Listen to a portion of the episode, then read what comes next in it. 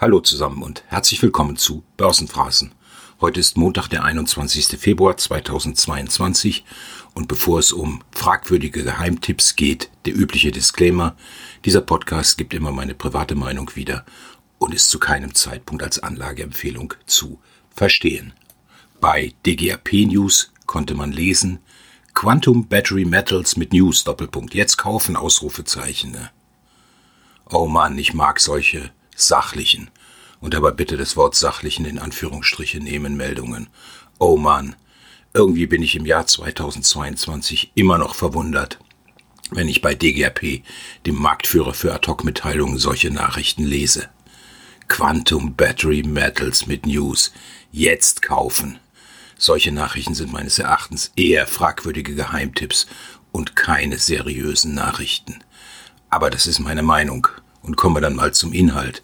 Und so heißt es dann im Text, und ich zitiere, Quantum Battery Metals Corporation, WKN erspare ich mir, gibt bekannt, dass das Unternehmen Fortschritte bei der endgültigen Erarbeitung des Lithium-Explorationsprogramms für das Frühjahr 2022 macht.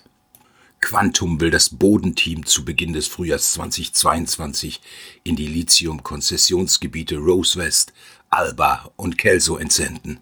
Dabei sollen vor allem die Proben und die Satellitenuntersuchungen aus dem vergangenen Jahr als Referenz für die weitere Erkundung der Konzessionsgebiete eingesetzt werden. Das Unternehmen ist dabei, das endgültige Budget für das diesjährige Lithiumprogramm festzulegen wobei der mögliche Aufwand für die gemeinsame Exploration aller drei Konzessionsgebiete maximiert werden soll.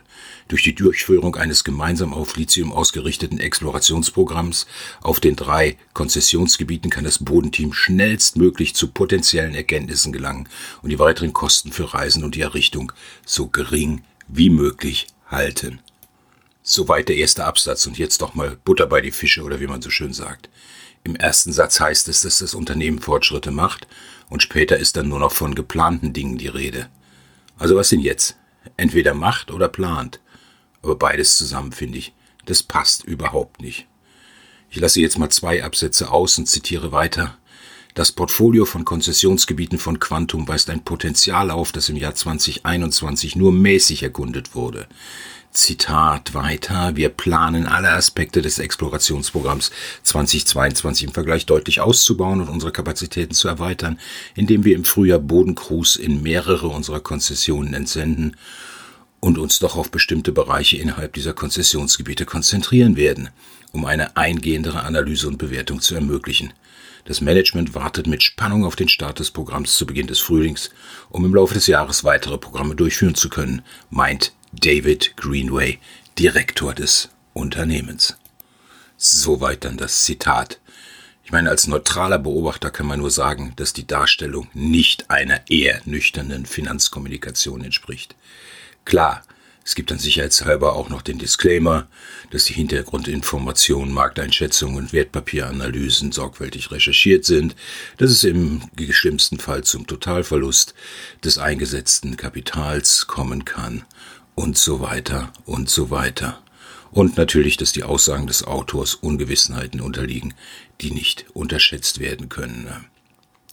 Und zum Schluss und das finde ich dann bemerkenswert, natürlich gilt es zu beachten, dass Quantum Battery Metals Corporation in der denkbar höchsten Risikokategorie für Aktien gelistet ist.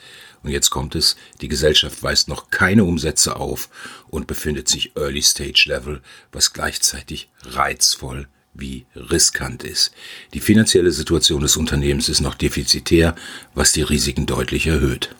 Soweit auszugsweise der Disclaimer. Ich meine, das ist natürlich legitim, defizitäre Unternehmen frühzeitig zu finanzieren.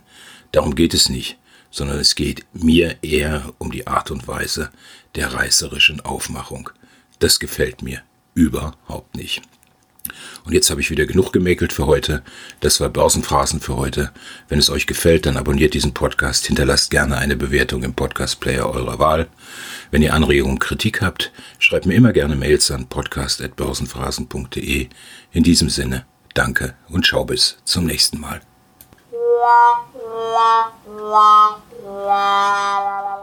Schön, dass ihr dabei wart.